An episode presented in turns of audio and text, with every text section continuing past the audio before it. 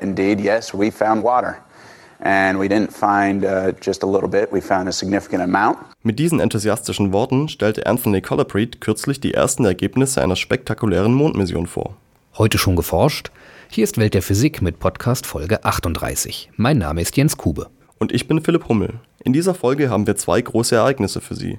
Die Einweihung der brillantesten Synchrotron-Strahlungsquelle der Welt und die Entdeckung von großen Mengen von Wasser auf dem Mond.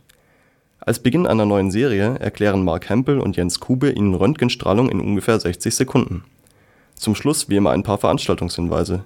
Doch zunächst auf unseren Mond. Am vergangenen Freitag vermeldete die NASA einen spektakulären Befund. Wasser auf dem Mond.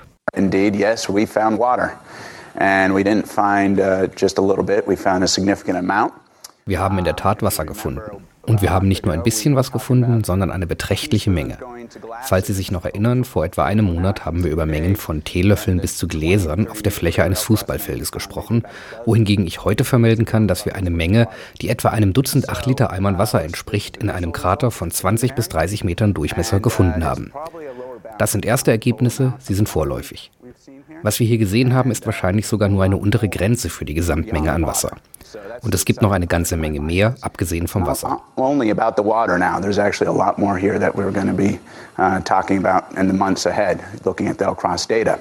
Anthony Colapreet, leitender Wissenschaftler der L-Cross-Mission, stellt die Ergebnisse einer ganz außergewöhnlichen Messkampagne am vergangenen Freitag der Öffentlichkeit vor.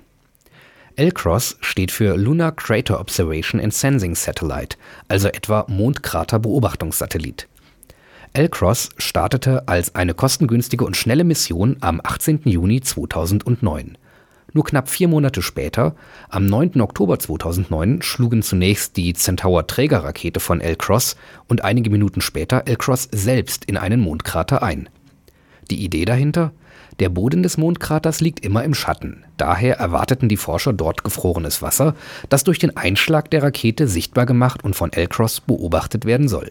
In der Tat, dies ist nun gelungen. Die vorläufige Auswertung der L-Cross-Daten zeigt, dass es erhebliche Mengen von gefrorenem Wasser, also Eis, in den schattigen Gebieten nahe der Pole des Mondes gibt.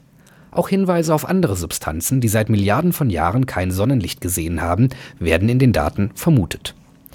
Eine erste Entdeckung von Wasser auf dem Mond wurde schon vor zwei Monaten vermeldet. Doch damals handelte es sich nur um geringe Mengen, die ihren Ursprung im Sonnenwind hatten. Das Wasser, das nun im Mondkrater Cabeus gefunden wurde, ist aber wahrscheinlich ein Überrest aus der Frühzeit des Sonnensystems. Von ganz praktischer Bedeutung kann der Wasserfund für zukünftige Mondmissionen sein. Langfristig besetzte Stationen oder gar Siedlungen auf dem Mond könnten sich weitgehend selbst versorgen, wenn tatsächlich ausreichend viel Wasser auf dem Mond vorhanden ist. Bis es soweit ist, geht es aber auf der Erde mit spektakulärer Forschung weiter.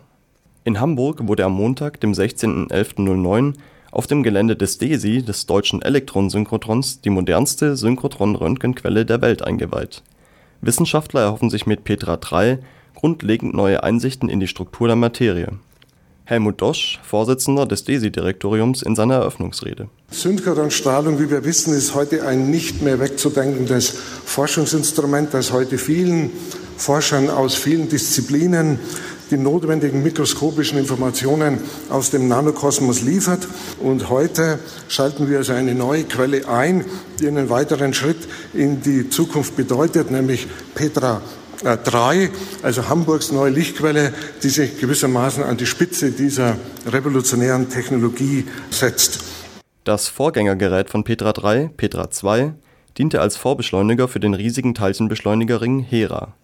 Bevor dieser 2007 vom Netz ging, war bereits die Idee eines Umbaus zu einer hochbrillanten Synchrotronquelle vorhanden.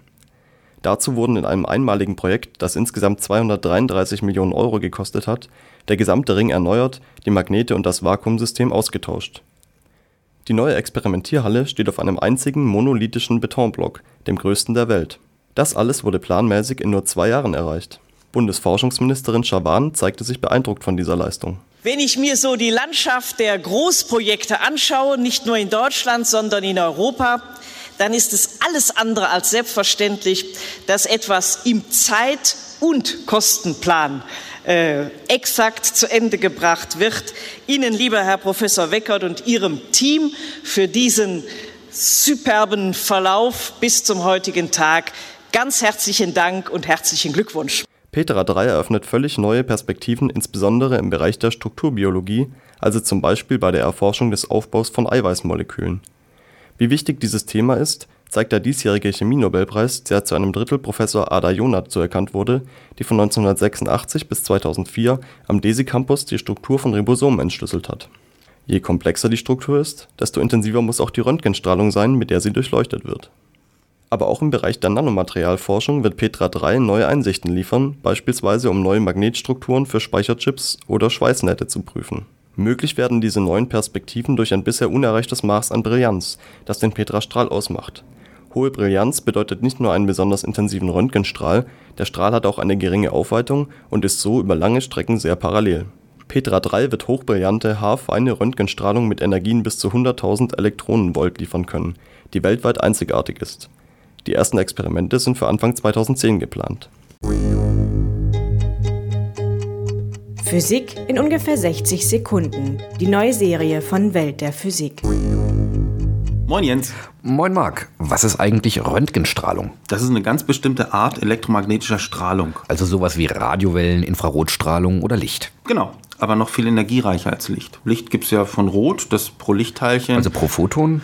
Ja, so heißen die. Das also pro Photon recht wenig Energie hat, während blaue Photonen etwa doppelt so viel Energie haben wie rote Photonen. Und ein Photon der Röntgenstrahlung hat dann noch mehr Energie. Wie viel denn? Man kann die Energie eines Photons zum Beispiel in Elektronenvolt messen. Und dann hat Licht so etwa 2 Elektronenvolt. Genauer, blau hat 3,2 Elektronenvolt, rot hat 1,5 Elektronenvolt. Und Röntgenstrahlung beginnt bei etwa einigen hundert Elektronenvolt. Ärzte arbeiten arbeiten mit etwa 50.000 Elektronenvolt, das sind also 50 Kiloelektronenvolt. Und weil die Photonen dann so viel Energie haben, gehen sie durch die weichen Gewebeteile hindurch und bleiben nur in den Knochen hängen. Das macht sie aber auch so gefährlich.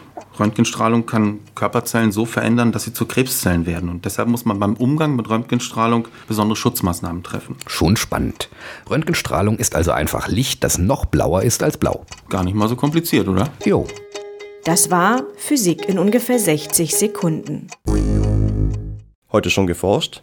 Hier zwei Veranstaltungstipps. Morgen, am 18. November, veranstaltet die Uni Karlsruhe eine Uni für Einsteiger. Schülerinnen und Schüler können von 8.30 Uhr bis 16 Uhr am Campus Süd einen Einblick in das Studium der elf Fakultäten erhalten. Dazu gibt es über 100 einzelne Veranstaltungen. Campus Süd des KIT, also der Uni Karlsruhe, 18. November ab 8.30 Uhr. Die Uni Leipzig veranstaltet am 22.11., das ist der kommende Sonntag, zum 127. Mal einen öffentlichen Experimentalvortrag. Es geht um Bohr und Heisenberg, Apostel einer neuen Atomtheorie. Los geht's um 10 Uhr vormittags, das Programm beinhaltet eine Lesung aus dem Buch Kopenhagen von Michael Frayn und eine Podiumsdiskussion über Atomversuche in Deutschland. Institut für Theoretische Physik, Linnéstraße 5, Leipzig, 22.11., 10 Uhr. Das war's für heute. Bleiben Sie wissenschaftlich und laden Sie uns auch nächstes Mal wieder herunter. Welt der Physik wird Ihnen präsentiert vom Bundesministerium für Bildung und Forschung und der Deutschen Physikalischen Gesellschaft